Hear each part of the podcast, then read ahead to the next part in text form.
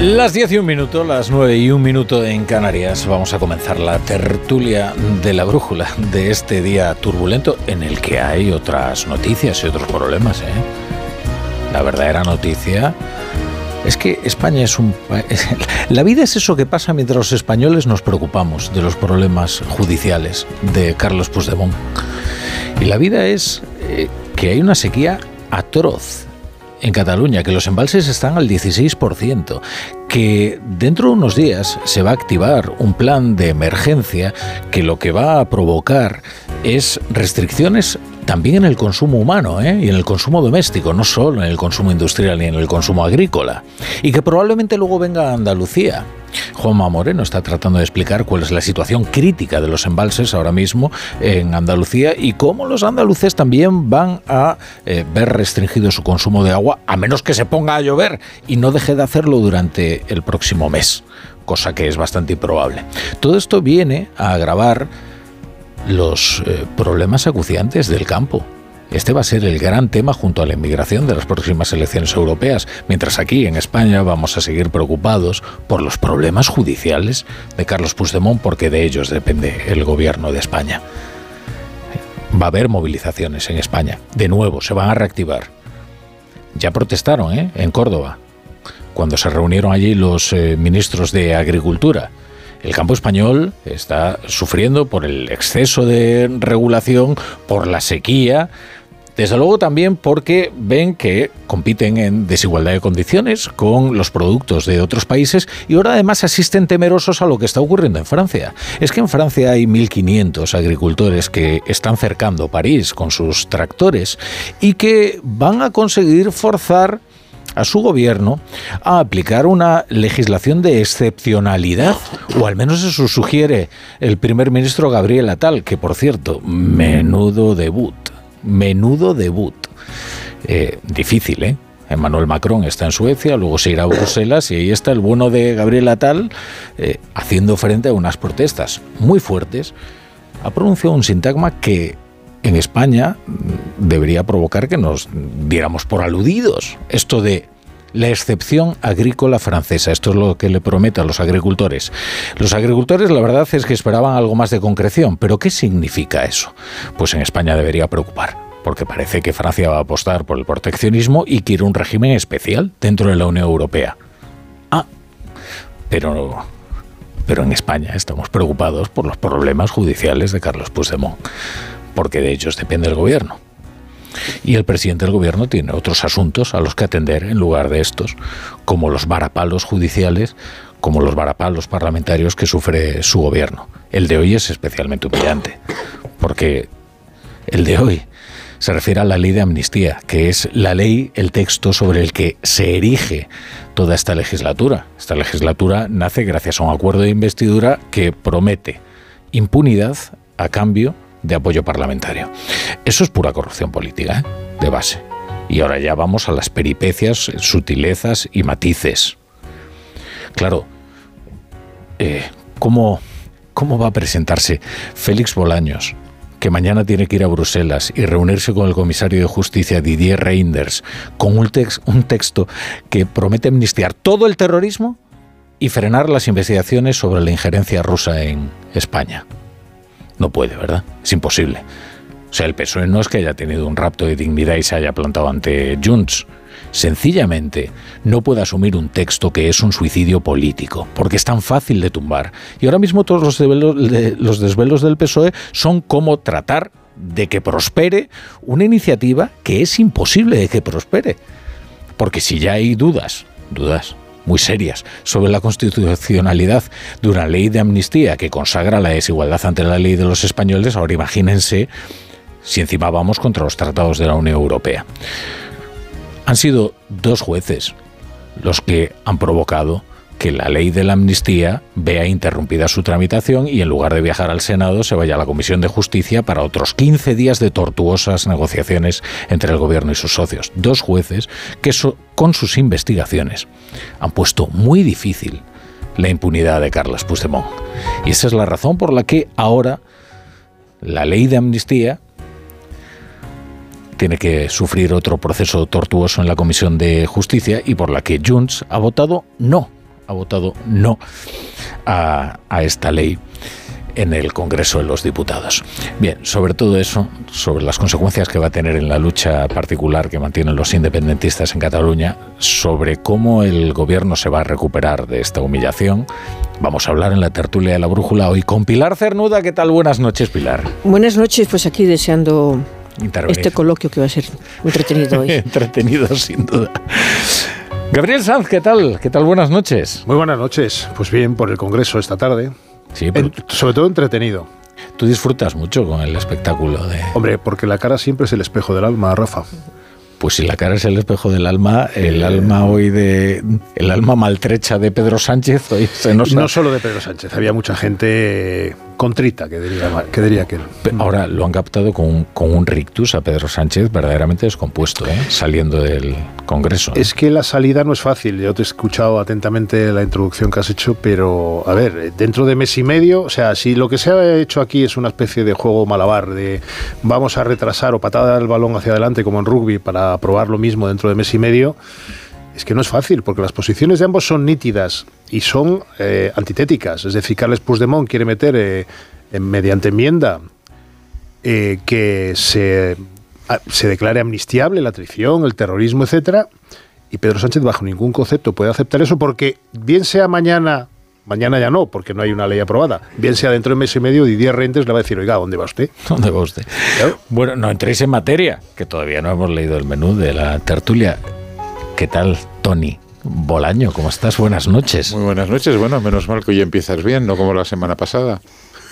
Eh, no, eh, eso fue avanzado el programa porque a veces es tu nombre, pues el, ministro, no está muchas Pero cosas. Pero que me llamaras Feliz Bolaños, eh, me han dicho eso fue muy duro. Me han dicho hoy los del Radio Estadio Noche, Rocío Martínez y Edu Pidal, que les gustaría que te quedases a hablar de, de Xavi y de, de su futuro en el Fútbol Club Barcelona. Hombre, espero que se largue ya. Pero bueno. Tú me has dicho que hable, ¿no? Pues ya lo digo. Hombre, que un, señor que está entrenando un equipo de fútbol y diga es que las críticas son muy duras, coño, a ti y a todos los entrenadores, porque en este país todo hincha tiene un entrenador dentro. Entonces, que te critiquen es lo normal. Y hombre, es que ser del Barça este año es durillo, ¿eh? Porque nos estamos comiendo cada sapo y cada marrón, que por cierto yo soy del Girona, yo ya es que he hecho un... Ah, bueno, acabáramos. He hecho un movimiento porque... ha sido, o sea, es imposible. Eh, en eso o del, Barça, es un chaquetero. o del Barça femenino. Si tú ya sabes que yo lo del fútbol lo llevo con dignidad cristiana, o sea, toco las narices a los merengues, que os lo merecéis, y a los atléticos algo, pero menos. Pero menos. José Miguel Azpiroz, eh, en cambio Azpiroz es un hombre feliz, porque fíjate cómo juega el Athletic de Bilbao. ¿Qué tal Azpiroz? que este año, este año, sacamos la cabarra. Hombre, no me. Tenéis aquí a, la escudería Williams. Hostia, bárbaro, cómo juega. O sea, ¿eh? los arrasaron en la prórroga. O sea, el Barça parecía un papel de fumar. Uf, qué, qué cosa. Iñaki, ¿eh? Porque Nico ya sabemos que es buenísimo y tal, pero bueno. aquí tiene combustible para... Y Guruceta, y, salió, y, salió fresco, salió fresco. Mira, ahí tiene Luis de la Fuente mucho donde pescar, en el Athletic de Bilbao. Y el bueno, Barça tiene un equipazo. Bueno, Azpiroz, eh, vamos con el menú de la tertulia. Venga, si te parece. Ya has situado tú los eh, temas principales, pero podemos empezar por el rechazo del Pleno del Congreso a la ley de amnistía que vuelve a la Comisión de Justicia, como decías. Los siete diputados de Junts han cumplido con su amenaza y han votado en contra al ver rechazadas sus últimas enmiendas para que el perdón sea para todo tipo de terrorismo y también la traición. Miriam Nogueras, portavoz de Puigdemont en Madrid, explicava el motiu. Però vostès saben que aquesta llei té forats. Forats per on la justícia prevaricadora espanyola pot deixar l'amnistia en paper mullat. Los agujeros de la ley decía que los jueces prevaricadores pueden aprovechar para dejar la amnistía en papel mojado. El gobierno y el PSOE no han querido ceder esta vez, pero no tiran la toalla. Es absolutamente incomprensible que Junts haya votado en contra de una ley que ha pactado de la que ha votado cuatro veces a favor en la tramitación parlamentaria y que haya votado no de la mano del Partido Popular y de Vox, precisamente los que quieren encarcelarles y los que quieren ilegalizarles. Y desde el Partido Popular, Núñez Feijóo ha insistido en la humillación a la que se está sometiendo el gobierno, al que los independentistas ya han tomado la medida y harán un calvario de cada votación. La pregunta es cuánto. ¿Cuánto tiempo van a aguantar esta humillación diaria? Humillación diaria a sus siglas, a su historia, a la dignidad de cada uno de ustedes. Se ha plantado el gobierno ante las continuas exigencias de Junts, se acabó lo de decir sí a todo o por el contrario, cree la tertulia que de vuelta la ley a la Comisión de Justicia llegarán finalmente a un acuerdo. Y si Sánchez se instala en el hasta aquí hemos llegado, nos quedan tres años y medio de legislatura para seguir apostando por seguir haciendo políticas como las que hemos hecho en estos meses de gobierno. El caso es que agencias internacionales como Bloomberg hablan ya del colapso del gobierno o Reuters de la fragilidad parlamentaria de Pedro Sánchez. ¿Cómo queda el gobierno? ¿Está en riesgo la legislatura después de lo que ha ocurrido hoy? Mañana el ministro Bolaños tendrá la oportunidad de averiguar cómo se ve la cosa desde Bruselas. Está convocado a las 3 de la tarde por el comisario de Justicia Reinders, igual que Esteban González Pons del PP, para negociar la renovación del Consejo General del Poder Judicial y también cambios en el sistema para elegir a sus miembros. Con la amnistía planeando, ¿se dan las condiciones para un acuerdo o no es el mejor momento? Con la política entregada a este debate, hay asuntos a ras de suelo que citabas antes, Rafa, que reclaman atención. Uno de ellos es la sequía. Las lluvias de este mes solo han aportado tres décimas de agua a nuestros embalses que siguen en situación crítica. En Cataluña, este jueves se aprueba la fase de emergencia para Barcelona y 200 municipios. Menos agua para 6 millones de personas.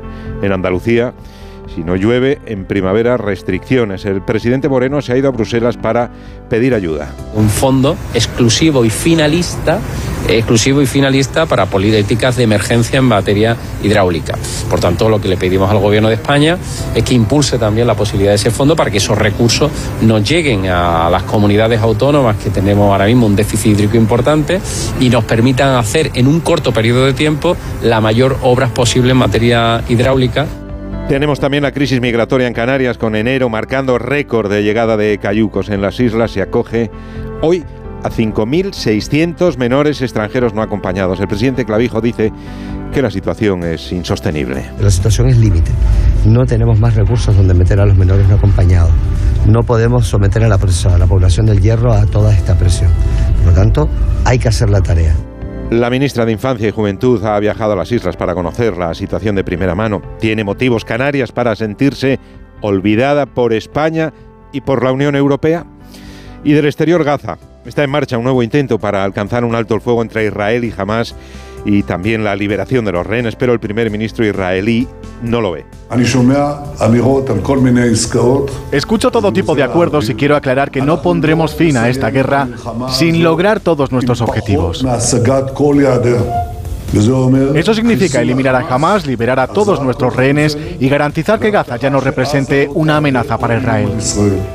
Y en eso está, hoy hemos visto las imágenes tipo Fauda de fuerzas especiales israelíes entrando disfrazados en un hospital de Cisjordania para eliminar a altos cargos de Hamas y la yihad islámica. Aunque lo que pasa en Gaza no es precisamente una serie de televisión.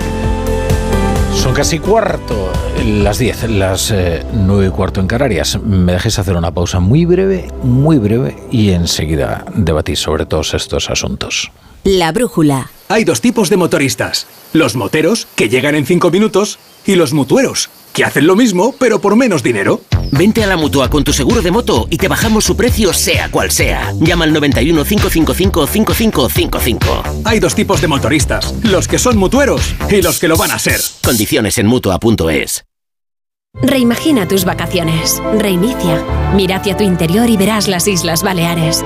Revive la emoción de descubrir lugares asombrosos y nuevas sensaciones. Reconecta contigo y disfruta de un entorno único para vivir la cultura y el deporte al aire libre. Reencuéntrate en las Islas Baleares. Alma Mediterránea. Soy de legalitas porque cuando no sé qué hacer me dan soluciones. Como cuando pagaba IBI más por una valoración catastral incorrecta y me ayudaron a recuperar 4.000 euros. O cuando me explicaron cómo contratar a la persona que cuida a mis padres. Hazte de legalitas en el 900 y siente el poder de contar con un abogado siempre que lo necesites. Y ahora, por ser oyente de Onda Cero, ahórrate un mes el primer año.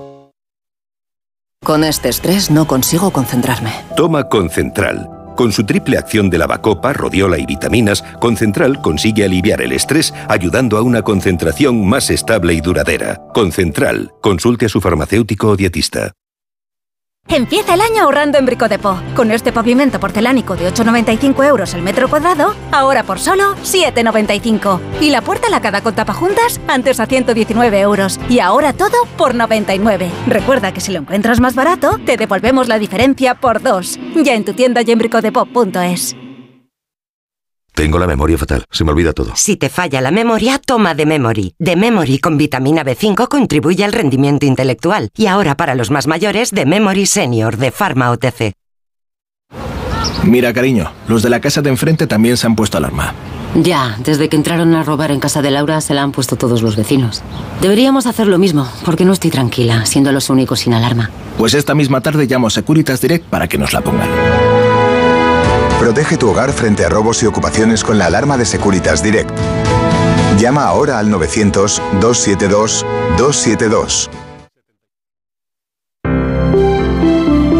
Buenas noches. En el sorteo del cupón diario celebrado hoy, el número premiado ha sido 77.481 77481. Serie 27027. Mañana, como cada día, habrá un vendedor muy cerca de ti repartiendo ilusión. Y ya sabes, a todos los que jugáis a la 11, bien jugado.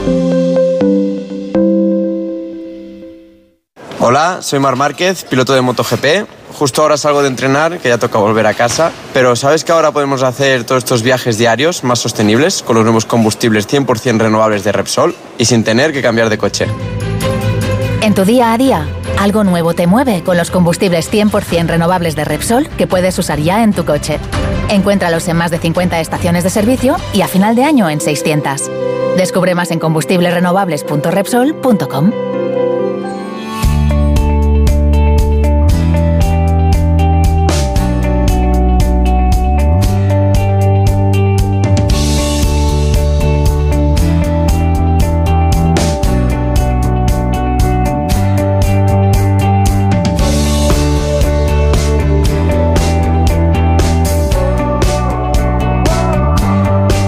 qué elegir si puedes tenerlo todo?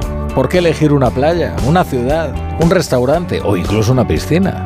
Con viajes El Corte Inglés y Celebrity Cruises puedes tenerlo todo a bordo de un resort de lujo y relax en el mar. Navega desde los mejores lugares del mundo hacia los mejores lugares del mundo. Visita hasta ocho destinos en un mismo viaje, cena en un nuevo restaurante cada noche, descansa en espacios lujosos diseñados hasta el último detalle, encuentra tu bienestar mar adentro y todo con el mundo a tus pies. Planifica tus próximas vacaciones y explora las maravillas del viejo continente. Italia, Croacia, Francia, islas griegas, fiordos o relájate por las paradisíacas playas del Caribe. Reserva con Viajes El Corte Inglés y descubre los galardonados barcos de Celebrity Cruises. Ahora además con ventajas increíbles como hasta 75% de descuento para el segundo pasajero y sin gastos de cancelación. Consulta condiciones en Viajes El Corte Inglés para viajar con Celebrity Cruises. La brújula.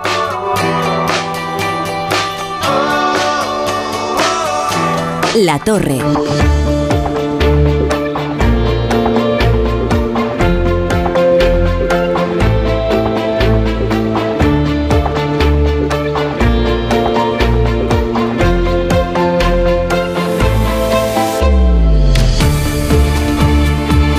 Tertulia de la Brújula con Pilar Cernuda, Tony Bolaño y Gabriel Sanz. Antes dábamos los datos de los embalses. Es realmente preocupante, ¿eh? 16% en Cataluña. 16,3 es un desastre. La fase de emergencia es lo más que, se puede, la medida más extrema que se puede tomar desde la administración para atajar un problema, el de la sequía, que es em, acuciante y que están sufriendo ya no solo los agricultores, sino cualquiera en Cataluña. Bueno, en 202 pueblos están, van a estar afectados a partir del jueves, que se van a anunciar más medidas, donde va a haber un tope al consumo doméstico industrial de 200 litros por persona.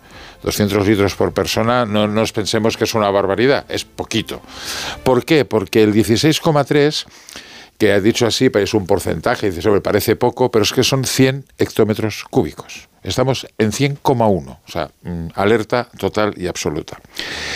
Pero Rafa, es que desde el 2008, cuando estaba José Montilla como presidente de la Generalitat, eh, no se han hecho ni una sola obra hidráulica. Ni una sola obra hidráulica. Se han hecho los parches habituales en la red de distribución, etcétera, etcétera.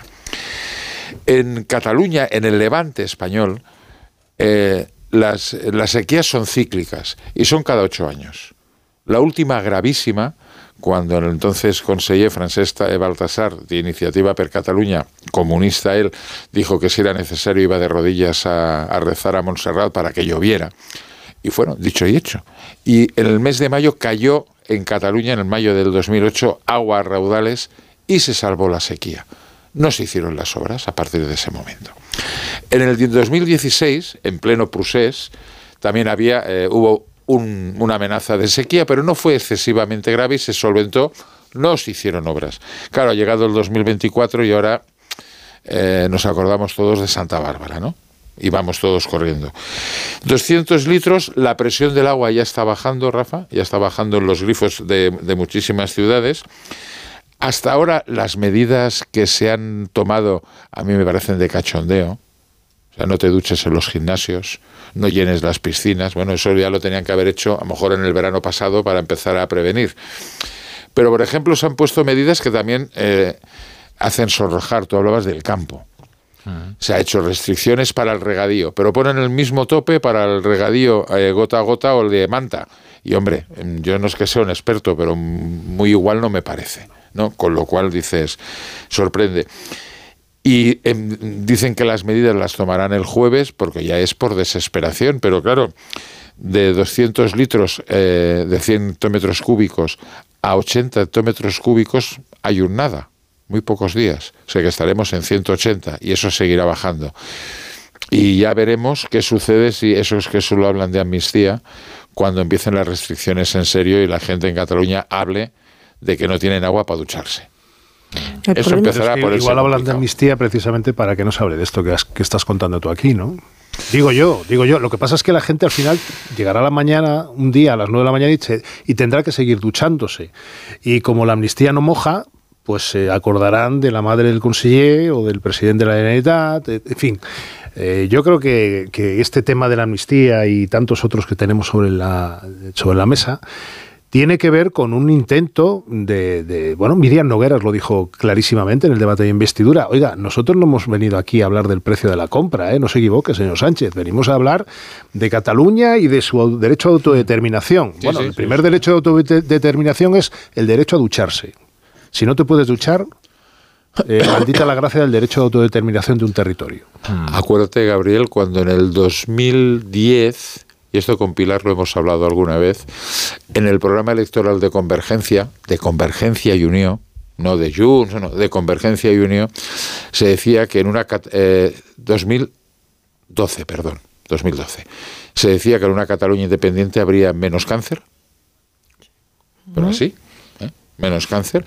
Y ya la que fue bastante flipante era que en una Cataluña independiente, evidentemente, iba a haber menos accidentes de tráfico.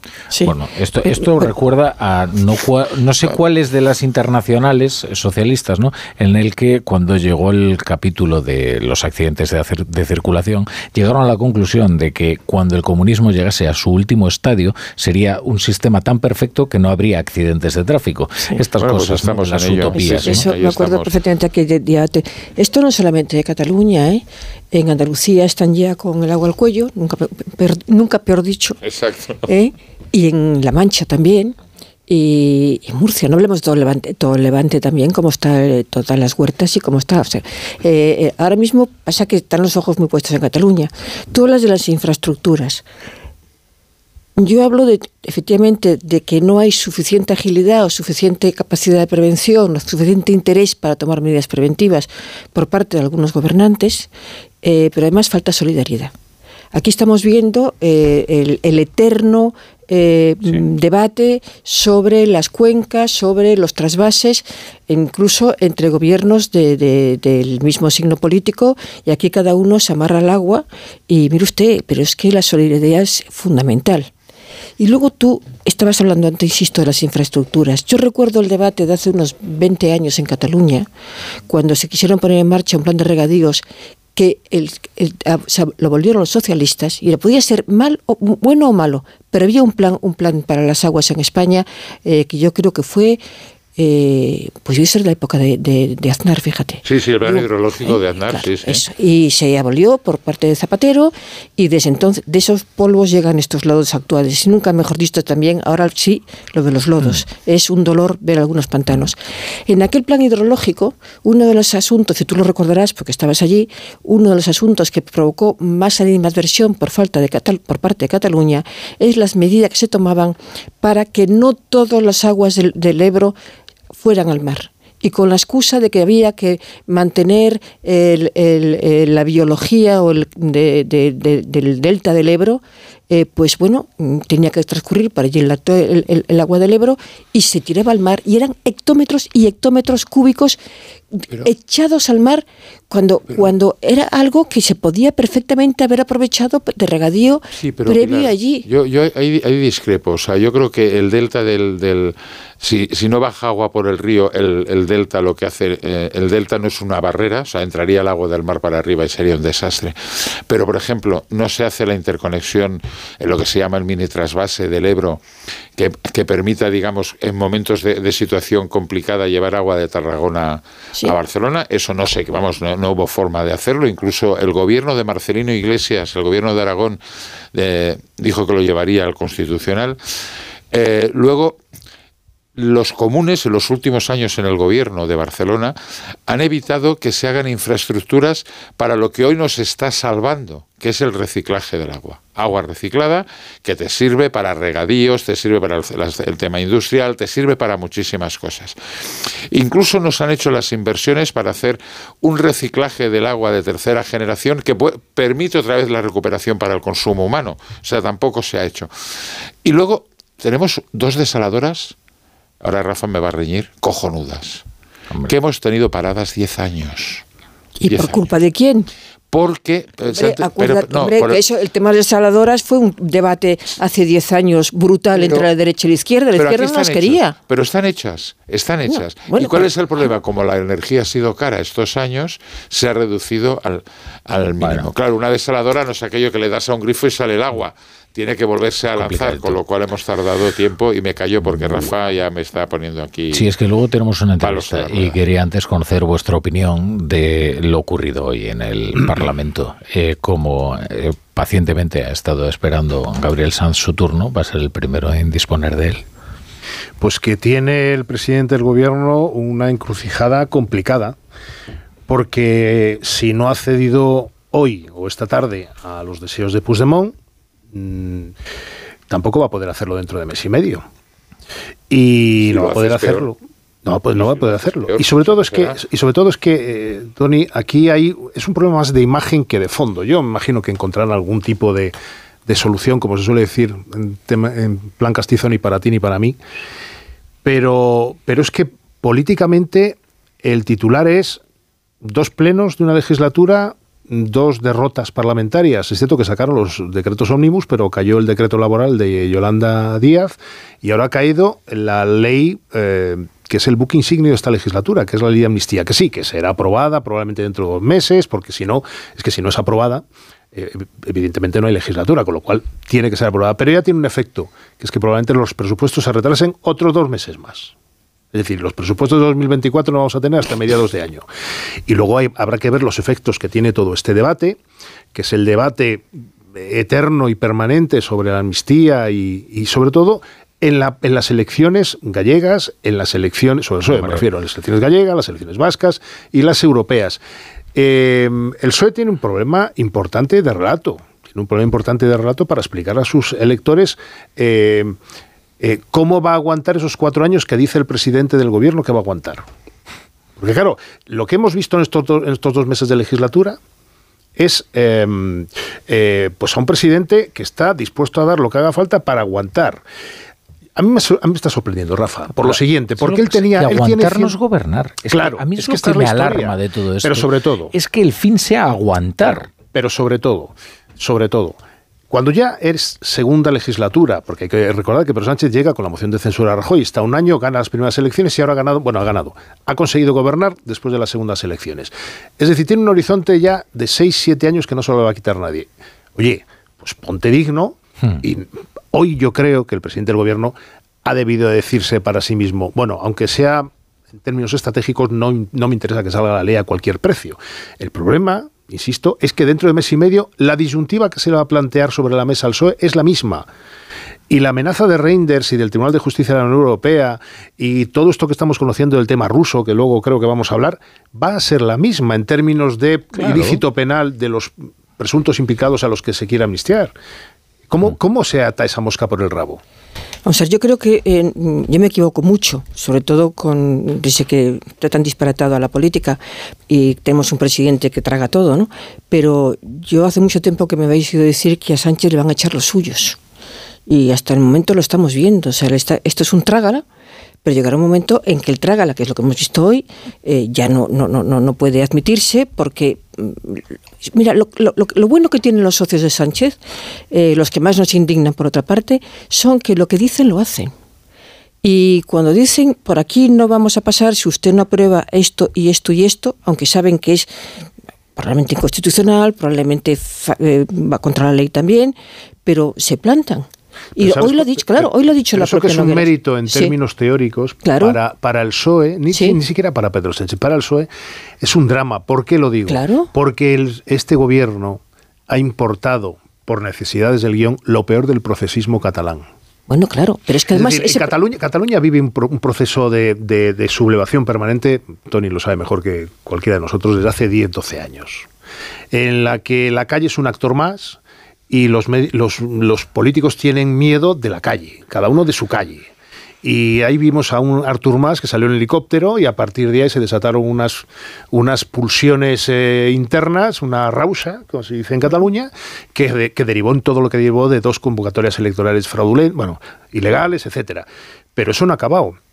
No solo no ha acabado, sino que la hemos importado a la política española. Vamos a ver durante estos cuatro años, en el mejor de los casos, al peor Puigdemont, al tipo que mm, presiona hasta las 14.55 del día que hay que votar a las 3, para luego decir que no, y luego veremos, y luego a ver qué pasa dentro de mes y medio y tal. Oiga, este es un país que se gobierna o se ha gobernado los últimos 30, 40 años desde grandes consensos, incluso en el disenso entre los dos grandes PSOE y PP, con proyectos a largo plazo. ¿Qué proyecto a largo plazo puede presentar un gobierno que no es capaz de sacar la ley que es su buque insignia, la ley de amnistía, en la segunda votación de la legislatura? A mí se me hace muy cuesta arriba pensar que mucho tiempo. Si es lo que estoy diciendo, que no lo van a soportar porque los suyos no lo van a admitir. Hoy he dicho una cosa, Nogueras, que me ha parecido, me daban ganas de reír, cuando dice, es que usted firmó con nosotros unos acuerdos no los ha cumplido.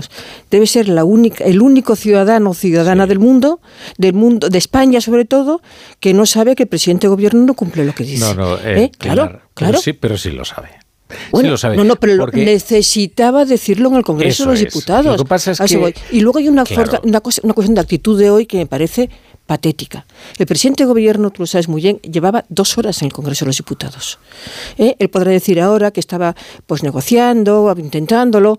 Él tenía que estar en el debate hoy el debate ha sido de quinta y él estaba, claro. Lo hizo el otro día. Llegó in extremis cuando ya se había negociado todo y se sabía que se sacaba el decreto ómnibus y llegó a prisa y corriendo, pero es que llegó en cinco minutos desde la Moncloa. Bueno, pero esto es, no, no, no, pero él estaba allí, pero él estaba allí. De todas maneras, Miriam Nogueras es perfectamente consciente de que Sánchez no es fiable y entonces eh, se dedica a desplegar todo este espectáculo que es de sometimiento. A mí a veces que hay veces que me resulta hasta desagradable porque dices, "Oye, aguantar eso siendo el presidente del gobierno y luego, oiga, es el presidente de todos los españoles. Yo siento un, yo siento vergüenza cuando, cuando este hombre no es capaz ni de responder a las eh, a unas diatribas que son verdaderamente feroces. Pero ¿qué está diciendo esta señora sobre los jueces, el Estado de Derecho y el presidente con una cara pétrea, sin gesto, como si no tuviese eh, vida interior? ¿Pero qué es esto? ¿Pero cómo es posible que nadie salga a responder? Y es más, que tenga que asumirlo. Pero, eso es lo, pero Rafa, para eso no estaba ahí. Por eso, porque no era capaz de responder, porque en el fondo es de una cobardía supina, como cuando no asistió a la, a la investidura de, de, Fijo. Es muy cobarde políticamente hablando, parlamentariamente hablando. Como es muy cobarde, oye, un ministro de justicia ¿Qué cosas se han dicho hoy en el Parlamento contra los ministros? Es intolerable, que el señor, que el señor Félix Bolaños, luego tiene un gesto, tiene un gesto que a mí mm, eh, me abochorna. ¿Qué es esto de aguantar eh, todo lo que tiene que aguantar, sin que Francina Armengol, por supuesto, considere necesario intervenir eh, para eh, salvaguardar la reputación de personas con nombres y apellidos que están siendo difamadas, como son los jueces. Y luego ya, cuando todo naufraga, sale al patio del Congreso muy gallardo a hacer una tímida defensa Félix Bolaños, como si no hubiera tragado lo que ha tragado en el Congreso. Oiga, usted como ministro de Justicia, diga, estar allí, quiero intervenir. Estar allí, entrar en el hemiciclo a golpe, diciendo yo estaba fuera, pero entro porque tengo que defender a los jueces. Mira, ha sido un espectáculo bochornoso absolutamente. Tony. Uf, yo tengo muchas cosas que, que decir. Eh, vamos a ver. Eh, hoy, eh, como dice Gaby, por la cara la gente dice muchas cosas y la cara del presidente era tremenda. También era tremenda la cara del señor Oriol Junqueras, que no sé qué asesor de Esquerra le ha dicho, hoy tienes que estar en el Congreso, vamos, o sea... Es una locura. O sea, me, pareció, me pareció una barbaridad. Pero fijaros dónde estaban los ministros. María Jesús Montero, Félix Bolaños, Isabel Rodríguez, Ernest Urtason. Punto. Punto en política a las duras y a las maduras. En política a las duras y a las maduras. O sea, han fallado en las formas también. Tenían que estar todos los ministros, porque esto no era el Real Decreto del otro día que antes apuntadas, Gaby. Eh, no, no, esto era la ley de amnistía, que es la ley clave, que es la que además va a influir directamente en el tema de presupuestos, como habéis apuntado. Es la que da sentido a la legislatura. Hoy el PSOE se ha plantado, pero ¿qué pasará si no se planta dentro de un mes? A mí eso me preocupa sinceramente. ¿Y qué, puede pasar? Bueno, eh, a ver, es que Rafa. Mm, no, lo digo porque lo pregunto sinceramente, ¿eh? porque yo no sé, yo creo que no puede disolver las cortes. No, no, puede, no, hay un año, eh, un año no pasar un año. Entonces que está la situación bueno, igual lo que derriba es el muro a cabezazos y le dice, señor Feijó, ayúdeme usted. Bueno, yo vamos a ver, Junts per acá también tiene un problema. Porque ahora me gustará ver cómo estos señores de Junts Cataluña van a Barcelona, a Cataluña, y le cuentan a los 400 posibles amnistiados de la, de la ley de amnistía que, oye, de lo tuyo nada porque estamos esperando que a Puigdemont le arreglen el, el, chiringuito. ¿Eh? Eso también va a ser eh, divertido. Luego Pilar decía una cosa que tiene toda la razón. El malestar en las filas socialistas es importante. Yo no sé si para cargarse al presidente, como ella insinuaba, pero el malestar es importante. Mm, hay un cabreo, sobre todo en las formas de negociar. Acuérdate, Rafa, que la semana pasada yo decía que eh, tiene que escribir un libro alguien, eh, manual de cómo negociar con el escorpión, porque el escorpión siempre pica y Junts per Cataluña nos ha demostrado que siempre pica. Porque claro, eh, ¿Hemos de considerar todos los delitos de, de terrorismo amnistiables? A mí se me ponen, y yo partidario de la ley de amnistía, se me ponen los pelos como escarpias. Pero al margen de Cataluña es que esto con la memoria histórica reciente de España es absolutamente inadmisible. Totalmente, totalmente de acuerdo. No, no, y además, oye, y en Cataluña si hubo terrorismo, si los locos esos 12 CDRs compraron explosivos y eso se demuestra, ajo y agua. O sea, es así de claro, no entran en la amnistía. Pero es que además te digo una cosa, ¿por qué hay que ponerse tan farrucos con el tema de Rusia?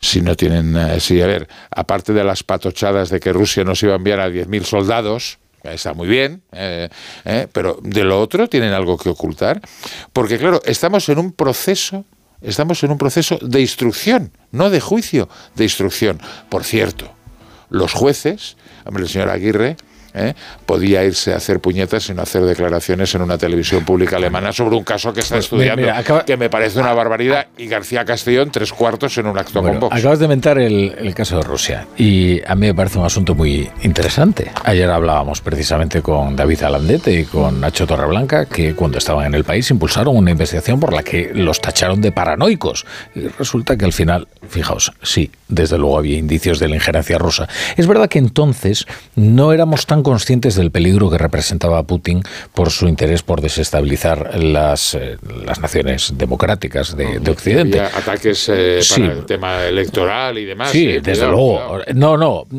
me refiero al común, ¿eh? o sea, ya había una, hombre, se conocía cuál era la guerra híbrida que llevaba a cabo Rusia, cómo trataba de desestabilizar las democracias, pero hombre, no había invadido Ucrania, ¿no? Y no estaba presente, ¿no? En todos los, los titulares. Se consideraba que esto de Rusia era, bueno, un peligro difuso, incluso un, cuento ¿no? para asustar a las, a las viejas, y sin embargo no lo era.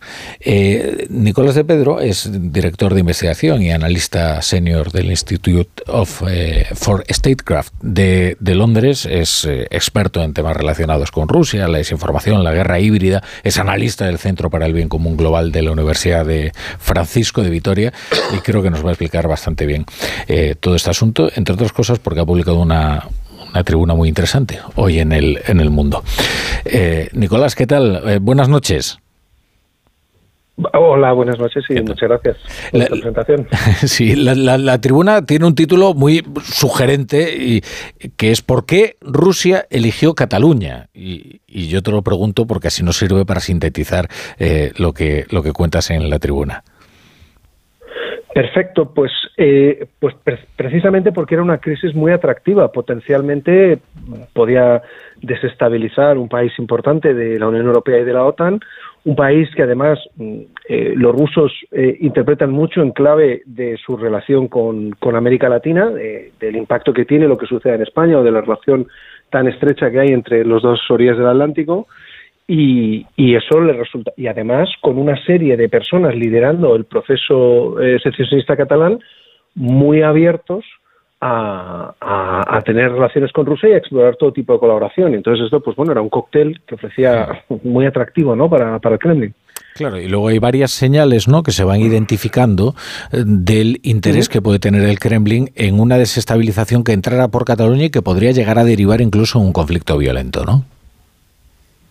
Sí, por supuesto. O sea, en un marco más amplio, eh, desde la prima, al menos desde la primavera de 2012, o sea, hace ya 12 años, el Kremlin básicamente opera en modo de guerra. El Kremlin está convencido de que sufre una agresión por parte de Occidente y de que Occidente representa una amenaza existencial para el régimen de Putin que el, que el propio Putin se interpreta como la encarnación de Rusia. O sea, que entiende que un ataque contra su régimen es un ataque contra Rusia.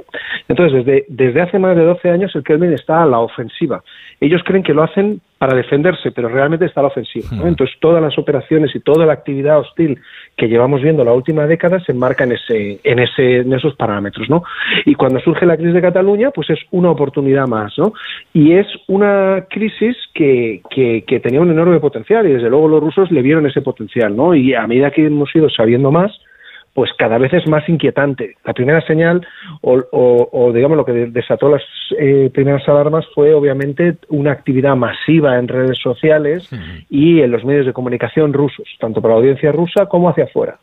Pero ahora sabemos, porque a partir de ahí pues iniciaron investigaciones tanto judiciales de los servicios de inteligencia, de la Guardia Civil, como eh, de investigadores y demás, que había mucho más y es el patrón típico de, operaciones de, injerencia rusas, en la que hay una multiplicidad de actores y en la que em, se combinan múltiples líneas de, intervención. ¿no? Y en el caso de Catalán, todo lo que vamos sabiendo confirma eso y en algunos casos muestra una intervención pues extraordinariamente eh, grave y, ambiciosa, porque lo que se podía haber conseguido eh, pues era nada menos que lo que comentamos, ¿no? La, en un primer lugar, o la desestabilización de un país del sur de Europa, o eh, incluso en el escenario maximalista, pues, pues bueno, pues su fractura y quiebra, ¿no? En el, en el, en, marco de la Unión Europea y la OTAN, o sea que era, que era algo muy muy muy grave y bueno potencialmente muy de, máximo interés para, para Kremlin. Claro, aparte entiendo como parte de, un, de una estrategia global, ¿no? que no terminaría en España, sino que pretende desencadenar un efecto dominó en la Unión Europea.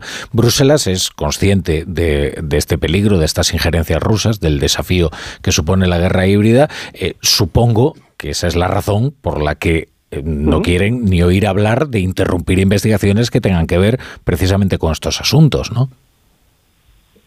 Claro, por lo que, por el mensaje que se lanza, pero también porque va a impedir eh, que se conozcan todos sus extremos y detalles, ¿no? Eh, de la cuestión de tsunami, que es extraordinariamente grave, no conocemos todos los detalles.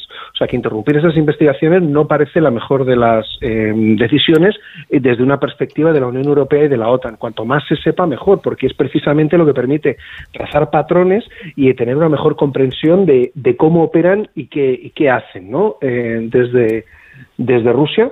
Y, y, la Unión Europea, evidentemente, desde febrero de 2022, es decir, desde el inicio de la invasión rusa a gran escala de Ucrania, es mucho más sensible.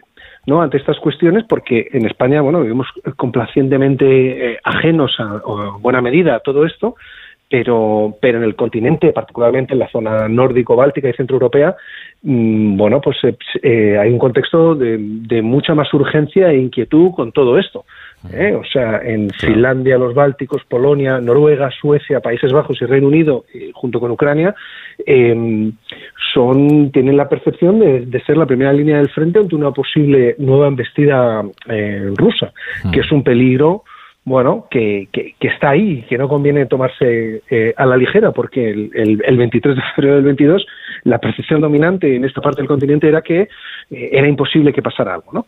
y, no lo era. Y ahora es un poco, estamos un poco en una repetición de, de un contexto o de una situación un poco parecida, ¿no? Claro. Eh, eh, el juez que está investigando el caso, pues dispone de un material probatorio, que son unas reuniones, conversaciones, incluso, pero además hay un reconocimiento explícito por parte de personas como Josep Lluís Alay, que, que es jefe de la oficina. Digo es porque él se sigue presentando como tal, ¿no? En la corte de Waterloo. Eh, jefe de la oficina del presidente Puigdemont, que decía, sí, sí, claro que nos hemos reunido con los rusos y no lo hemos hecho, eh, bueno, eh, para tratar de cuestiones, no, no, sino para la concreción de qué pueden hacer para ayudarnos a construir la República de Cataluña. Josep Lluís Alay es el hombre clave ahí, ¿no?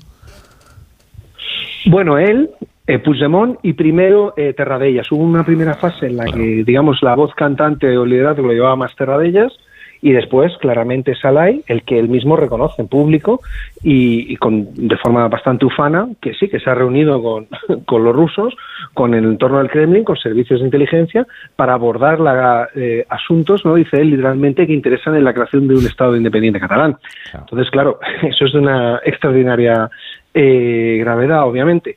Y, y, luego hay infinidad de, de, indicios, en algunos casos, bueno, es que el, el, núcleo de Puigdemont primero negaban esto y abordaban un poco, pues eh, lo tomaban un poco a, chirigota, ¿no? Digamos, era un poco la, la tónica dominante durante años tomarse esto a chiste. Hmm. Luego fueron aceptando que, bueno, sí, algo puede haber, y al final no tuvieron más remedio que aceptar. Pero vamos, eh, Puigdemont estuvo siempre insistiendo en que él jamás se había reunido con ningún representante ni, ni emisario, con nadie que tuviera o que hablara en nombre de la Federación Rusa. Eh, publicó, de hecho, una tribuna en La Vanguardia en marzo del 22, eh, si no me falla la memoria, y tan solo un mes y medio después tuvo que aceptar, ¿no? y lo publicó a través de la agencia, eh, la Agencia Catalana de Noticias, que, que, bueno, que sí, que había tenido, que se había reunido, porque como hay pruebas, o sea, como hay pruebas eh, completamente concluyentes y que no conclusivas y que no permiten, que no dejan ningún margen de duda a que esa reunión, por ejemplo, tan grave con el enviado personal de Putin, Nikolai Sadovnikov, se produjo el 26 de octubre del 2017, es decir, un día antes de la declaración eh, unilateral de independencia, bueno, pues no le quedó más remedio que, aceptar que eso era así, ¿no? que esa reunión se había producido porque existe evidencia gráfica eh, indisputable. ¿no?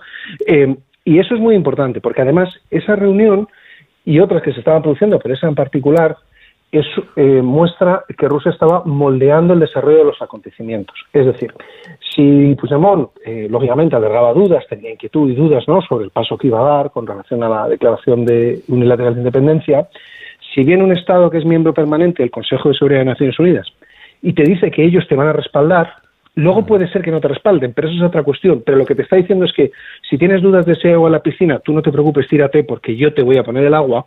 Eso es un elemento que juega, que tiene una gran influencia, porque evidentemente pesa en el cálculo de qué hacer o no hacer al día siguiente, ¿no? Que al día siguiente, bueno, pues sabemos se produjo esta esta esta eh, declaración eh, eh, unilateral de, de, independencia, ¿no? Y al mismo tiempo se iba acompañado por la acción de, diversos actores que, por ejemplo, en el caso uno que estuvo también muy activo en el tema del secesionismo catalán, Alexander Ionov, también una persona identificada y cuyos vínculos con los servicios de inteligencia rusos están bastante sólidamente documentados, en Estados Unidos está en busca de captura. Y está todo detallado, todas las actividades que ha tenido, que ha llevado a cabo en Estados Unidos, entre las que, eh, curiosamente o casualmente, también eh, el apoyo al movimiento secesionista californiano.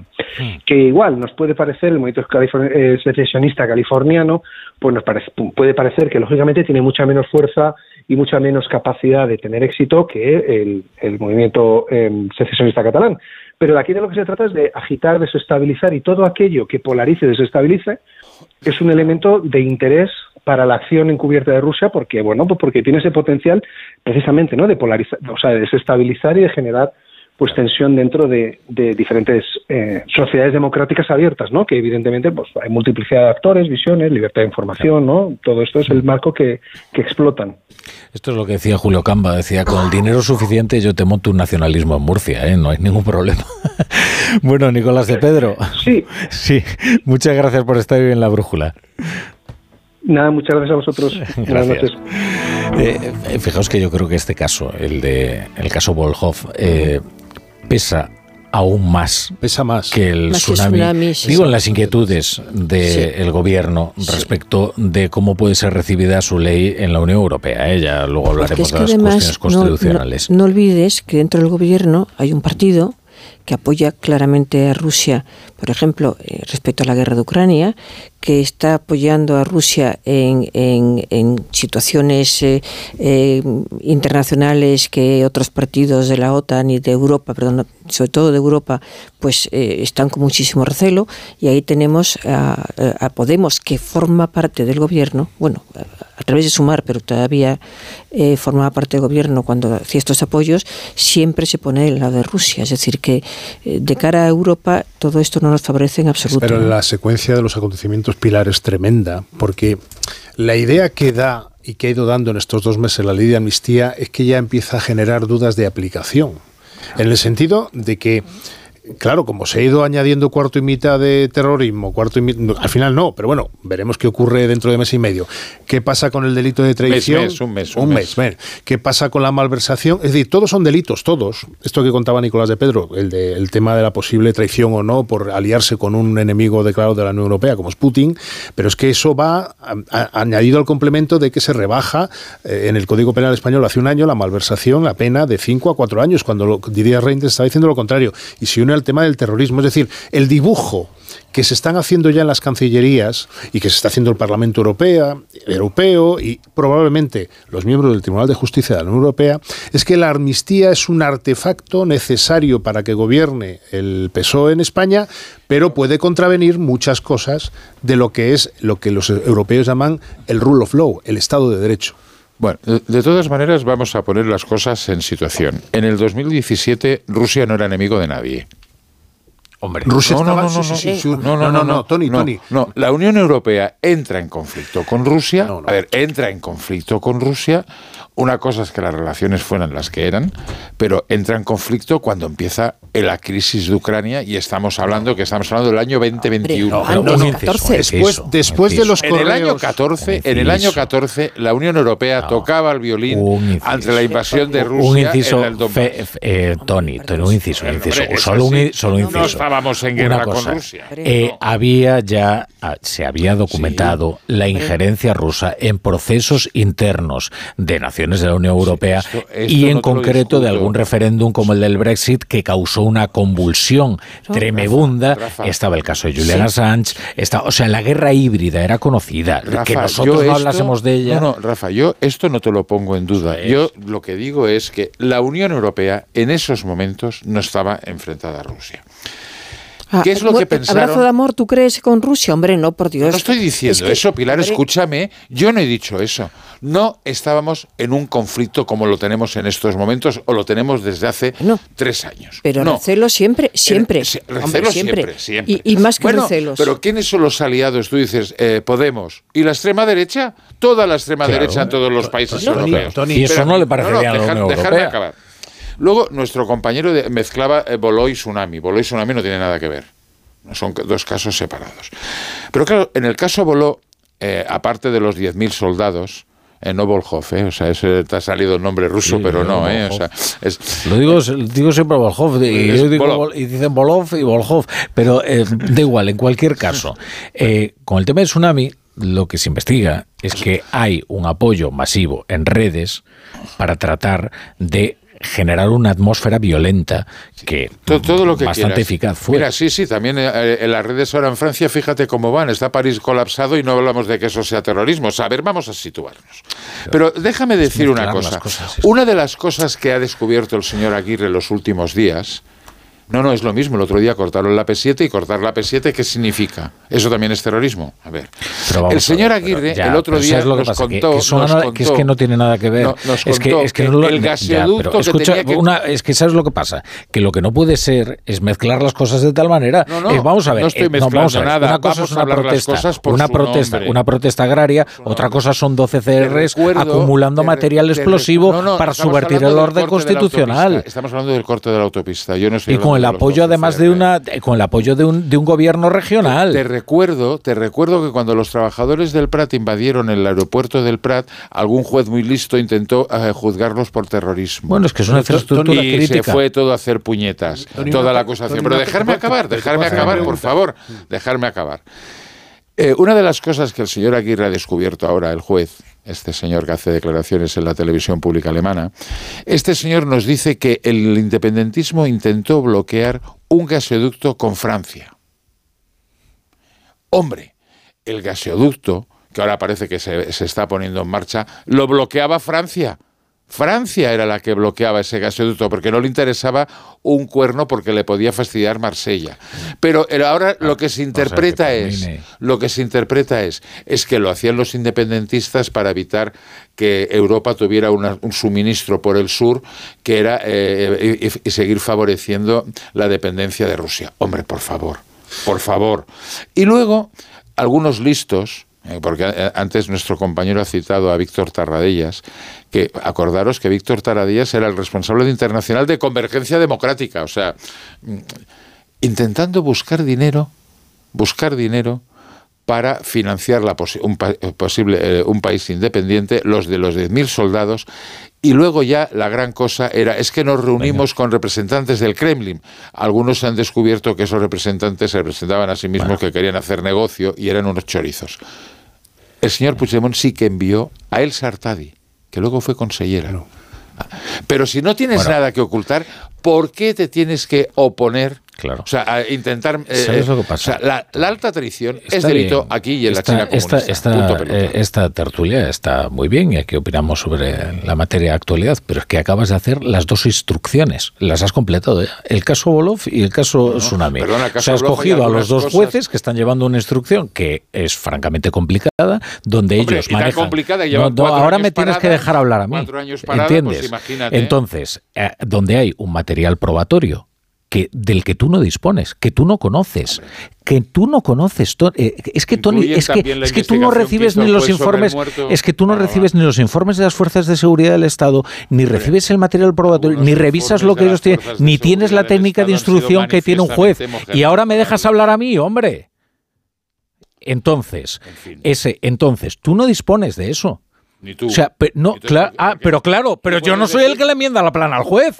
es, que, solo faltaría. Pero ahora resulta que el enemigo del pueblo son dos jueces. O sea, resulta que uno que aquí hay un es, que el señor García Castellón tiene 30 piezas separadas del caso Villarejo y no ha resuelto ninguna. sí, ya claro, pero cuando imputa cuando imputa a Francisco Martínez y a los de la Kitchen resulta que aquí no hay ningún problema, ¿verdad? Y, entonces no hay ningún problema. Entonces es todo oportuno. Entonces es todo y ahí no hay ningún problema. Y ahora resulta que son y ahora resulta que son pues dos jueces, dos jueces los enemigos del pueblo. O sea, resulta que aquí se ha emprendido durante 10 años una aventura delirante que trataba de llevar a Cataluña. Oye, no, mira, llevando, llevando a Cataluña al abismo al abismo ¿eh? y declarando unilateralmente la independencia. Y aquí son los jueces que investigan eh, eh, todos esos delitos. Llevan cuatro años paradas esas investigaciones y las sacan casualmente cuando sale la, ley de amnistía. casualmente, hombre, ¿Sabes lo que pasa? que, si, ¿Sabes lo que pasa? Que cuando cuando un auto para cuando te, cuando te asocias, cuando te asocias, bueno. ha entrado en ese Oye, ¿quieres dejar hablar? Coño, ¿no, me dejas tú a mí? Pues si llevas hablando 10 minutos, hombre. Joder, es que vamos, eh, es que eh, eh, vamos a ver. O sea, aquí resulta que los jueces que investigan los delitos son los que tienen que temer por investigar los delitos, no aquellos que los han cometido. No veo al señor este García Castellón investigando la Operación Cataluña, por ejemplo, y datos tenía porque lleva todos los casos de Villarejo, o sea que podía haberlo hecho. Bueno, por ejemplo, tienen que sentenciar a, placer de, a placer de quién, de tuyos, que es el que lleva las instrucciones. Lo que pienso, si no lo puedo decir. Vamos a continuar. No voy a bailar el agua ni a García Castellón ni a Aguirre. No, a Sánchez. Es lo que es a quien, quien tiene que instruir los casos son es Sánchez, porque yo creo que ya deberíamos centralizar el poder judicial directamente en Mocloa entonces nos ahorraríamos. Mira, hay una forma, hay una forma, hay una forma de, que la ley de amnistía sea eh, eh, eh, pase todas las pruebas de Junts. Es que ponga el nombre de Carles Puigdemont como sujeto inviolable. y entonces sí que no hay ningún lo problema. que pienso sobre el tema de Carles Puigdemont y lo que ha pasado hoy. Yo lo que y soy partidario de la ley de amnistía, sí. ¿Y qué pasa? Soy partidario. Y me parece que hay algunos jueces que están haciendo claro que existe lawfare en este país. Sí, el señor García Castellón y el señor Aguirre. ¿Por qué? Porque qué casualidad que han reactivado los casos que estaban muertos ahora que se está moviendo la ley. Ahora, ahora, decir eso, tú y yo ya terminamos pues y le damos paso a, a, Gaby Sancia y a Pilar Cernuda. Solo contéstame una pregunta. Entonces, García Castellón y Aguirre son dos, son dos jueces prevaricadores. Sí. Sí, son dos jueces de vista, Vale, es muy importante porque imputaron delito, pues eh, sigo insistiendo. Ha puesto en cuestión a empresas del IBEX de este país. Han llegado los juicios, han quedado sobreseídos en nada y lleva 30 causas abiertas del señor Villarejo. ¡30! Hombre, que acabe alguna, por Dios. Vamos a ver, tú acabas de decir, acabas de decir que tiene 30 causas ¿eh? abiertas. La mayoría de ellas son del PP. Ha imputado a una docena de personajes del PP, el último la semana pasada, el secretario de Estado de Seguridad. Es decir, eh, eh, en, el, en el PP hay bastante cabreo con el juez Castellón por la imputación que ha hecho en casos que ellos consideraban que iban a ser archivados. Luego me parece que eh, esa que, el, que sea por parte del, del, del, PSOE, que lleva años en ello, ¿eh? acusando a Castellón de ser un, un, juez del, del eh, cercano al PP o del PP directamente, me parece mm, que es no, saber. ¿eh? No, no, tampoco, lo, te lo a ti, pero, pero, pero, lo está diciendo la gente del PSOE. Pero vamos, se está, ha metido cuernos en el caso Gürtel, en el caso Kitchen. te digo, acaba de imputar la semana pasada un secretario de Estado de Seguridad que no es, que no es presa menor, precisamente. Hombre, yo no sé cómo funcionan los calendarios de los jueces, pero mm, insisto, los jueces no son culpables de lo que está pasando. Al contrario, están investigando lo que pueden y lo que pasa es que no soporta este gobierno y su ministra de Justicia tampoco, ¿eh? que haya una serie de gente que no está de acuerdo con lo que haga el gobierno. Y aquí esto lo están, eh, eh, sobre todo, denunciando jueces y un puñado de periodistas. Y mira cómo está actuando el gobierno respecto a los jueces. Hay que ver lo que ha dicho hoy la falta de, defensa por parte de los diputados del, del, PSOE que estaban en el Congreso de Diputados, escuchando lo mismo que escuchábamos todos nosotros, de prevaricadores, eh, corruptos, eh, que se dejan someter a las presiones, y ahí no ha habido ni un solo diputado del PP. No, no, no, no pongas esa cara, Tony, que nuestros oyentes no lo oyen. No, oye, es, una, es, es, una opinión de una diputada y lo, lo expresa en la tribuna. Al que no le guste, que diga lo contrario y que salga a defenderlo. Bueno, pues lo que estoy diciendo. que, menos que menos Pero yo insisto, qué casualidad que cada movimiento de la ley de amnistía ha significado un auto del juez del juez García Castellón. Pero bueno, eso es eh, solo casualidad. Yo, yo una pregunta, Tony, al respecto del tema ruso. Si es una memez, si es solo del tema de los... Algunas cosas son una memeces. Yo no estoy diciendo eso, estoy diciendo que si ellos tienen la conciencia tranquila... ¿Pero ellos quiénes? Los de Junts. Ah. ¿Por qué tienen que decir eso? ¿Y por qué el tema de terrorismo? Entonces, mismo. Haciendo Tienes que defender que no hay terrorismo y, defenderlo y ir a juicio, punto pelota. perdóname, pero has hecho un razonamiento circular. No. Nos has hecho unas, sí, nos has hecho una Yo he dicho que en el, caso, en el caso, por ejemplo, del gaseoducto, es que me parece de broma que el juez en un auto diga que el gaseoducto los independentistas lo intentaban bloquear. Vamos, era conocidísimo que el bloqueo era de Francia. Perdona, mm, Tony, se puede, perdona, reitero la pregunta. El juez el Aguirre o cualquier otro puede investigar los contactos que están probados entre Puigdemont y su entorno con Rusia? Sí, sí, sí, sí. Eh, Podía haberlo hecho ya hace un tiempo, ¿no? Bueno, ya, y, ya, ya, no, no, sí, eh, sí. Y hay decenas de asesinatos Yo no digo que, no lo todavía no, han, sido investigados. Pero vamos, es que me parece, algunas cosas me parece de cachondeo. no, es que se reunieron en un hotel eh, con un representante del Kremlin, digo, y al final el representante del Kremlin era uno que quería hacer su agosto. que eso lo descubre el propio juez, pero, eso se ha escondido pero, pero vamos a ver, pero no me ha reconocido que Puigdemont y compañía tenían interés en una relación con Rusia porque le podría apoyar. Sí, porque como la Unión Europea no sabían que no iba a apoyar absolutamente nada, estaban buscando... Te apoyas en el principal enemigo de la Unión Europea. Ah, fenomenal. Pero, insisto, hemos de situarnos en el 17, no, en el 22. En el 17 Rusia, no en el 22. En el 17 Rusia, ya invadido en el 17 Rusia, a pesar de, las compras de Alemania de gas a Rusia, ya era considerado por los servicios de inteligencia todo lo que quieras, pero Alemania, España, Europa mantenía todo todas sus relaciones comerciales con unos, anuncios. Rusia. Eh, eh, por poco provocó un impeachment ¿eh? en Estados Unidos, la injerencia rusa. Pero bueno, es una tontería. Al fin y al cabo son minucias. ponemos unos anuncios y, y regresamos. La brújula. La torre. Onda Cero. ¿Cansado de toser? Toma Herbetón Respire. Herbetón jarabe con extracto de pino y eucalipto espectora y reduce el espasmo bronquial. Herbetón Respire. Consulte a su farmacéutico o dietista. ¿Te lo digo o te lo cuento? Te lo digo. Ahora que todo se hace online, ¿me haces ir a tu oficina? Te lo cuento. Yo me voy a la mutua. Vente a la mutua y además de realizar todas las gestiones desde tu móvil, te bajamos el precio de tus seguros, sea cual sea. Llama al 91 555 5555. Te lo digo, te lo cuento. Vente a la mutua. Condiciones en mutua.es. Disfruta la cocina asturiana en Restaurante Couzapin. Las mejores faves de Madrid, excelentes productos de temporada, esmerada atención. El sabor de Asturias está en Couzapin. 98.0 FM, Onda Cero, Madrid. Hoy nos ha dejado la factura en papel, pero ahora con Holded estará en un lugar mucho mejor, en la nube. Prepárate para la facturación electrónica con Holded, el software de gestión para pymes y emprendedores. Excelentia presenta dos conciertos en el Auditorio Nacional. El día 7 de febrero, La Revoltosa, una de las zarzuelas más famosas de todos los tiempos. Y el día 8, el concierto para piano número 1 de Tchaikovsky. Venta de entradas en fundacionexcelentia.org. Recuerda, los días 7 y 8 de febrero en el Auditorio Nacional. Música de calidad con Excelentia.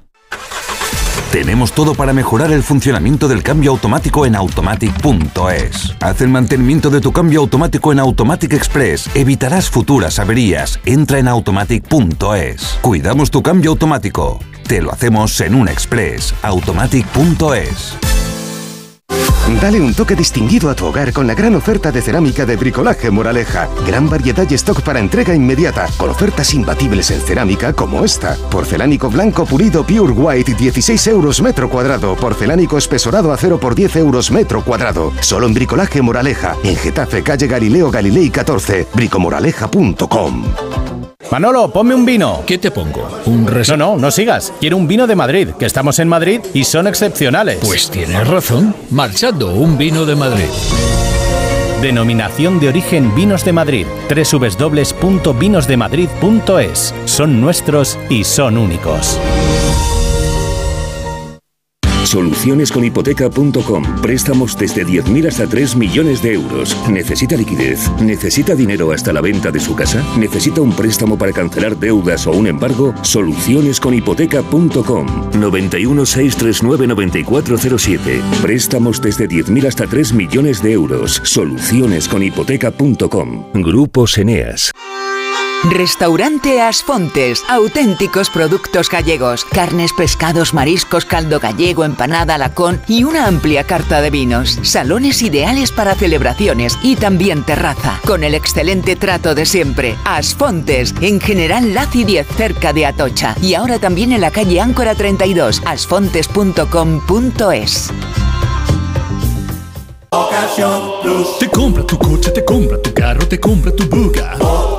Te compra tu furgo, te compra tu moto, te compra tu auto, caravan. ¿Te han hecho una oferta? Te la mejoramos. Has oído bien. Mejor precio garantizado y compromiso de pago en 24 horas. Ven a vernos. Este es el mejor anuncio del mundo. Un anuncio que no tiene voces famosas, ni la típica canción pegadiza, y sin embargo, es el mejor anuncio del mundo. Tengo que darles una muy buena noticia. Su hijo ha superado la enfermedad. Porque el mejor anuncio del mundo es poder decirles a unos padres que su hijo ha superado la leucemia. Ayúdanos a seguir investigando enviando imparables al 28027. Fundación Josep Carreras. Imparables contra la leucemia. Coste del mensaje 1,2 euros. Donativo e íntegro. Disponible para móviles Movistar, Vodafone, Orange, Yoigo, Euskaltel y Telecable. ¿Sabes qué es el branded content? ¿O cómo será el mundo cookieless? Si tienes preguntas sobre comunicación publicitaria, visita comunicatalks.com, un espacio de la Asociación de Agencias de Medios creado para resolverlas. Porque saber comunicar es una parte muy importante de tu empresa y también de la nuestra. Agencias de Medios, para que la comunicación funcione. Mira, cariño, los de la casa de enfrente también se han puesto alarma. Ya, desde que entraron a robar en casa de Laura se la han puesto todos los vecinos. Deberíamos hacer lo mismo, porque no estoy tranquila, siendo los únicos sin alarma. Pues esta misma tarde llamo a Securitas Direct para que nos la pongan. Protege tu hogar frente a robos y ocupaciones con la alarma de Securitas Direct. Llama ahora al 900-272-272.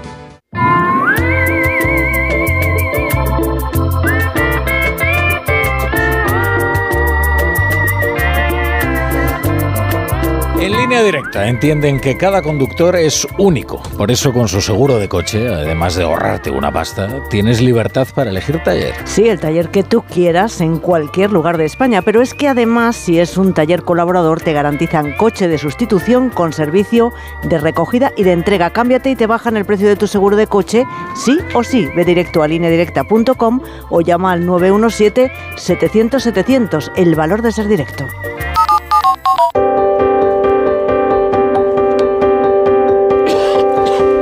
A leer los periódicos. Juanjo de la Iglesia, ¿qué tal? Buenas noches. Muy buenas noches. por supuesto, el pleno de la votación de la ley de amnistía ocupa los primeros titulares en todos los medios. Y en todos los medios hay coincidencia en presentarlo como un pugilato entre Sánchez y Puigdemont. De tal manera que el mundo titula Puigdemont noquea a Sánchez y acerca la legislatura al colapso. Junts tumba la amnistía y obliga al gobierno a negociar cesiones humillantes. ABC Puigdemont derrota a Sánchez. Junts tumba la votación del Congreso y obliga al PSOE a negociar más cesiones en la ley de amnistía. Igualito titular en la razón. Puigdemont derrota a Sánchez. A pesar de las cesiones, Junts tumba la amnistía promovida por el líder del PSOE y deja la legislatura en el aire. Y en 20 minutos, Junts tumba, o sea, tumba, noquea, tumba, tumba el texto de la amnistía y fuerza al PSOE a una nueva negociación. No, el diario.es tiene un titular más suave. El PSOE se planta ante Junts y la amnistía queda en el aire. Y en el otro adelanto que tenemos de los digitales de mañana, el, el del español, el PSOE votó contra Junts alegando que la Unión Europea tumbaría a amnistiar todo el terrorismo y la trama rusa. Esto sería sobre este asunto, pero más. ¿eh? A ver, uno de los problemas que tiene Pedro Sánchez desde hoy bueno, lo, empezó a tener el otro día en la primera votación del primer minuto de la legislatura, es que el mito de la invencibilidad del presidente, que estaba muy, muy arraigado entre nosotros, sobre todo los periodistas, pues, oye, dos ocasiones, dos matchball, eh, pues dos caídas. Y es que como somos los periodistas somos perezosos mentales en general y la población en particular, somos gente pues em, venimos de una legislatura, la pasada, en la que había la posibilidad de ejercer eso que se llama la geometría variable. Es decir, Pedro Sánchez podía permitirse el lujo de aprobar la reforma laboral con Ciudadanos y dejar de lado a Esquerra y a Bildu. Eso ahora, en esta legislatura, desde el 23 de julio, como bien dice el Endacari Urcuyu, eso no es posible, porque Pedro Sánchez necesita todos los votos todo el tiempo, hasta para ir al baño, si me apuras, los 178 escaños. Y eso da un juego por Puigdemont hoy, pero por Podemos el otro día y mañana, ojo, que aquí hay una serie de dinámicas tóxicas que veremos exactamente cómo se empiezan a desarrollar, porque claro, estamos dando por hecho que la negociación que va a haber ahora entre hoy y dentro de mes y medio, cuando vuelva al Pleno del Congreso la ley de amnistía, va a ser Puigdemont Sánchez. Bueno, igual Junqueras tiene algo que decir porque a Junqueras le están comiendo la merienda, a Esquerra le están comiendo la merienda y hay elecciones en 8 o 10 meses. Tony nos podrá ilustrar, que sabe más de esto, en Cataluña digo, y, y, y más, ¿no? Y Podemos y Yolanda Díaz, etcétera. Es decir, el grave problema de lo que hemos vivido hoy es más de relato que de, que de fondo.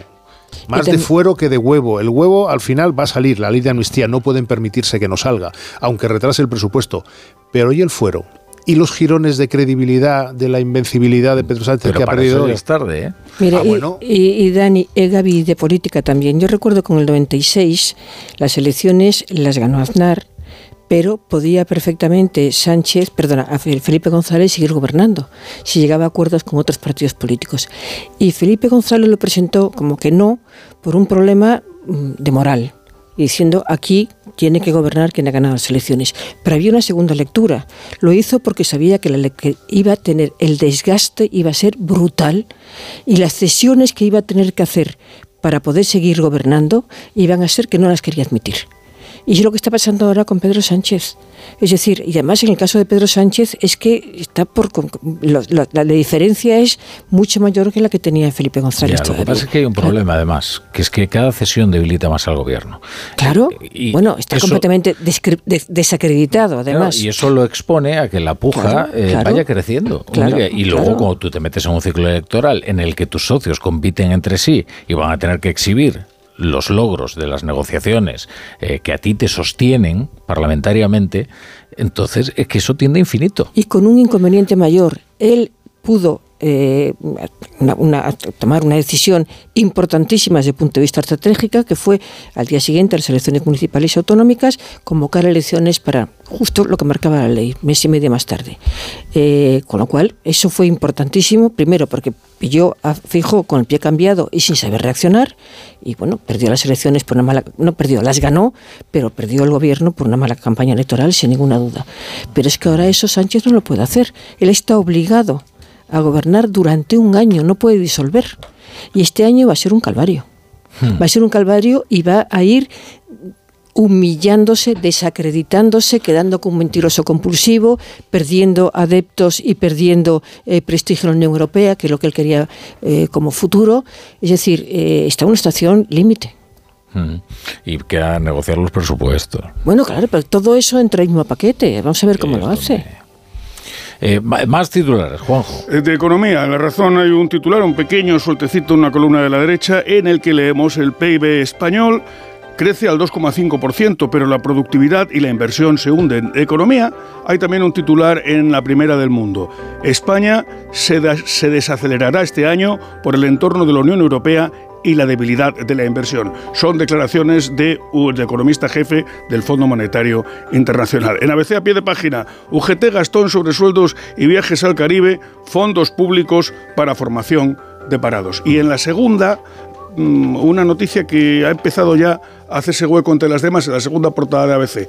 Los agricultores españoles se suman a la ola de protestas en Europa, surcarán los, perdón, sacarán los tractores a la calle como ya han hecho franceses, belgas, polacos e italianos. Pues mal, porque ese sí que es uno de los temas del día, ¿eh? más importante que algunas cosas que, tratamos como si fueran importantes y lo de los agricultores. Sí, eh, bueno, también está en, el periódico, ¿eh? en el periódico de España. Una cosa, nos, este campo contagia a agricultores españoles. Eh, nos hemos hartado de criticar a Trump con su Make America Great, Again y lo que está proponiendo Macron es Make France Great Again. Sí. Exactamente lo mismo. Porque el problema que tiene Francia desde hace por unos 15, 20 años es que las elecciones presidenciales, las más importantes siempre en, esa, en ese país, son unas elecciones de algún Le Pen contra alguien. Y eso está configurando un país a la defensiva. Y a la defensiva lleva a tomar medidas como esto de Macron. Y luego no nos engañemos, todos los países, todos los agricultores y los de aquí van tarde, están presionando a sus gobiernos porque la PAC se acaba. Hay que volverla a negociar. Con lo cual hay ahí una materia abierta y en plena campaña electoral europea, con lo cual, en función de los resultados, la negociación será, será complicada porque todos los países tienen intereses. Y Francia, como tú dices, lo que quiere es proteccionismo puro para su, para su huerta, ¿eh? Y vamos, ahí se han bloqueado las carreteras por la presencia policial tocando el violín. Sí, pero fijaros, esto... Los camioneros españoles se lo han comido todos con Esto ocurre en toda Europa uno de los puntos fundamentales del Brexit para ganar el referéndum del Brexit fue precisamente eh, la defensa de los intereses británicos, con una lectura completamente sesgada y tergiversada, pero ahí tuvieron un papel fundamental, sobre todo eh, lo que eran los eh, los pueblos de, Inglaterra fundamentalmente. Bueno, veo que no queréis explicarme lo de Vox en Baleares. Ah, sí, sí. Pues vamos a ver, yo tengo muchas preguntas al respecto. Yo no sé exactamente exactamente cuál es el punto de divergencia entre estos cinco y eh, no lo han contado, los que luego han expulsado. ¿no? Entiendo que es porque ellos actúan en connivencia con la Dirección Nacional, que es lo que ocurre, y estos se rebelaron. ¿no? Eh, es curioso que Abascal diga que tiene el partido bien agarrado y embridado, porque lo cierto es que no es así. El partido está destrozado. ¿Y ahora cómo afecta esto a los gobiernos del bueno, primero, el partido está destrozado y ahí lo que ha habido es eh, problemas internos eh, pero de Vox en Baleares y al final pues unos contra otros pensando que iba a ganar los que eran mayoría y los, los de, desde Bambú, desde la sede de Madrid, la, nacional, pues dieron la razón a los que estaban más cercanos a la dirección nacional que está de capa caída porque no hay día que no se le vaya a alguien verdaderamente interesante. no Empezó Lona, pero luego fue sobre todo lo más gordo que fue lo de eh, lo de eh, Iván de los Monteros, pero todos aquellos personajes interesantes interesantes que había allí. Es un proceso lógico que algún día, Pilar, habrá que analizar cuando pase el tiempo. ¿En qué ha quedado la nueva política? Porque, claro, hay ya dos líderes que están en su casa. Uno es eh, el de Ciudadanos, Albert Rivera otro es el de Podemos. Nos olvidamos de Rosa Díez. Nos olvidamos de Rosa Díez. Bueno, sí, pero fue, distinto porque pues no le pilló la nueva política, era otro momento. Y ahora está el gran fenómeno último de la nueva política, que fue Vox, que está cayendo en picado. Porque, claro, él, narraba Rafa eh, lo que decía Bascal este fin de semana. ¿Veis que esto que se inventan hmm. los periodistas? Oye, es que fue la primera a la frente, no pasó ni, ni 48 horas que se le fue todo el box del, de Entonces, ¿cómo va a afectar, cómo va a afectar a los gobiernos? Ahí estamos. Pues yo creo que va a complicar, no va no, probablemente no pase lo mismo en los cinco eh, eh, gobiernos, que va a depender de, la, de las ansias de poder que tengan la gente de Vox y si van, como pasó en Murcia en su momento, si van a preferir apoyar al PP en contra de sus compañeros para mantenerse en el machito o van a hacer caso de lo que digan en, en, bambú. Pero, Entonces va, a ser personal. La, decisión, yo creo que la, la, salida va a ser personal. Va a tener mucho que ver con las ansias de poder y de. la van a, van yo lo que me pregunto es qué va a hacer ahora la presidenta de Baleares, porque claro, ella tiene un pacto de gobierno, menos mal que no están dentro del gobierno, eh, tiene un pacto de gobierno con Vox pero claro, la pregunta es, ¿y quién es Vox? Ahora, los dos, eh, los dos dirigentes, el presidente del Parlamento y la, presidenta del partido allí, o los cinco disidentes. Pero claro, para gobernar necesita de los cinco disidentes, con lo cual la verdad es que la patata caliente está muy caliente. Pues va a depender de la capacidad, claro, va a depender de que estos disidentes decidan vamos a apoyar a este gobierno porque así mantenemos el poder. Exacto. pero en Madrid dicen si se apoyan en los cinco disidentes son ustedes unos eh, traidores. Bueno, pues sí que les importa mucho, pues sí que les importa. Que por aquí Brasero ya. La brújula. La torre. Este es Xiaolin, especialista de cine en artes marciales. O lo que es lo mismo, especialista en repartir. Todo el día así. Sí, reparte mucho. Pero nada comparado con lo que reparte el Rasca Millonario de la ONCE, que reparte más de 20 millones de euros en premios. Y eso es mucho repartir. Rasca Millonario de la ONCE. Reparte como nadie. A todos los que jugáis a la ONCE, bien jugado. Juega responsablemente y solo si eres mayor de edad. Toma Energisil Vigor. Energisil con maca contribuye a estimular el deseo sexual. Recuerda, energía masculina, Energisil Vigor. Roberto Brasero, ¿qué tal? Buenas noches. Muy buenas noches, Rafa Tower. Estamos muy preocupados por la sequía en Cataluña, muy preocupados, y necesitamos que llueva. Pues no va a llover, no va a llover. Eh, el decreto lo publican el jueves, el, de emergencia. Ya entra Barcelona, esos 200 municipios del área metropolitana, o sea, 6 millones de personas en emergencia por sequía, ojo, ¿eh? Y bueno, pueden sumarse más según vayan aprobándose esos decretos, porque la situación también en, el sureste peninsular, en Andalucía, el Guadalquivir, pues es, es preocupante por la situación que tenemos y por lo que vemos por delante, porque miramos los pronósticos y no vemos lluvias, o sea, no vemos cambios significativos significativos, apuntan algunos pronósticos que a mitad de febrero, a partir del 15 y 16, podríamos tener un cambio y que se aleje este anticiclón. ¿Qué necesitamos? No solo que se aleje el anticiclón, este tan potente que tenemos, sino que empiecen a llegar borrascas y que vengan cargaditas y que, y que nos dejen pues una temporada de lluvias para que la situación empiece a remediarse. No solo no vemos esa temporada de lluvias, sino que no vemos ni siquiera lluvias. Pero bueno, todo esto te puede cambiar al cambiar la situación atmosférica. Este potente anticiclón tampoco asomaba hace mucho y fíjate cómo lo tenemos con nosotros. Lo que sí vemos ahora, yendo partido a partido, como diría el Cholo, semana a semana, es que de momento pues las dos que vienen por delante de febrero ya seguirán siendo secas y con el anticiclón a cuestas. Bueno, pues eh, vaya, no nos das buenas noticias. No, no la, en ese sentido no las tenemos. ¿Quieres que te diga otro dato, otra noticia que ha sido la del récord de calor? Hoy tenemos un nuevo récord de calor en Europa, eh, de la temperatura más alta registrada en Europa. Y tú dirás, ¿pero se ha registrado hoy? No, esa es la buena noticia. Es un dato del pasado, pero hoy se ha validado. Mm. El 11 de agosto de 2021, en Siracusa, Sicilia, 48,8. Aquel verano fue de una ola de calor extrema. Aquí en España lo tuvimos también. Aquí llegamos a 47 en Córdoba. Acuérdate, récord de España. Pero claro, esos 48,8 hay que pasar un proceso de validación para ver si es correcto. Bueno, pues todo ese proceso ha sido desde entonces hasta hoy. Y hoy la Organización Meteorológica Mundial ha publicado que ese dato es válido y es el nuevo récord de calor en Europa la buena, la mala noticia es que nos acercamos a los 50, 48,8. La mala, que por lo menos no ha sido ahora, que gente se cree que en enero estamos batiendo. ayer mismo. Eh, oye, pensar que hay un sitio en Europa eh, que hace más calor que en Córdoba. cuesta pensarlo, eh, cuesta imaginarlo. Cuesta imaginarlo, Brasero. Muchas gracias. Y me gusta de nada. Mañana amanecer frío y con nieblas y luego la tarde primaveral soleada para despedir enero.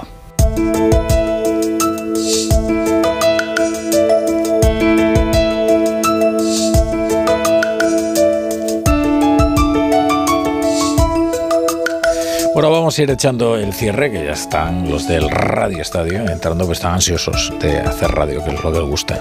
Radio deportiva. Eh, Chapo Paolaza, ¿qué tal? Buenas noches. Buenas noches, Rafa La Torre. A ver qué traes ahí anotado en el cuaderno. Pues hoy traigo anotado que se están haciendo largos enero la legislatura y el caso Volhov de injerencia rusa en este fantástico independentismo de Estado. Sánchez sale de la votación de la amnistía como si hubiera escuchado las trompetas del apocalipsis. En el sanchismo ponen cara como de la sociedad de la nieve, pero en realidad están cogiendo aire, solo necesitan un poco de tiempo para salvar las elecciones gallegas y la verdad es que hace un tiempo estupendo. Han empezado a brotar algunos árboles cuyas hojas no se habían terminado de caer, pues se solapan los escándalos gubernamentales y las estaciones. Ahora se vienen las metáforas sobre lo imposible, lo definitivo y cómo Sánchez no cede a todo. No, no, no, no. Para saltarse las líneas rojas, alguien tiene antes que pintarlas. Lo de las trompetas del apocalipsis sucedió en realidad. Pasó en Cádiz, la gente se puso a escuchar una noche una sirena lojana, un sonido que recordaba un... Y le llamaron el hum. Sonó el universo y salía la gente por la noche a grabar el hum ¡El home! gritaban. Cuando yo vivía en Cádiz, un tipo llamaba al periódico y se quejaba de que al abrir la taza del váter se escuchaba a Bob Marley y le dijimos que al menos su váter tenía gusto musical. Luego me vine a Madrid y agarré un acúfeno. Esto es un ruido que solo escuchaba yo y que empezó por el sanchismo. Mi ruido era mi home personal. Ya no escucho el ruido ese, pero hay días en que oigo la tuna de medicina de Pamplona como Sánchez, todos llevamos dentro un coro del carnaval de Cádiz, pero entre el vocerío todos tenemos una voz interior que dice, respétate. Esa es la que hay que escuchar. Hasta mañana, Chapu. Siempre amanece. Bueno, Antonio Bolaño, Pilar Cernuda, Gabriel Sanz. A más ver. Y, a más ver, a mí me gustó eso. A más ver. Eh, oye, no vamos a hablar de las elecciones gallegas a todo esto, ¿eh? es que nos hemos dejado muchos temas. Iremos, ¿no? Hombre, digo yo, ¿no? Habrá que estar allí. Vamos a estar ahí, por lo menos la recta final. Sí. Bueno, sí, yo, ya podríamos irnos. Bueno, eh, la Iglesia. Hasta mañana. Bueno, se quedan ustedes ahora con la mejor radio deportiva, que es el Radio Estadio Noche, con Rocío Martínez y con Edu Pidal. Tienen muchos temas a los que hablar, ¿eh?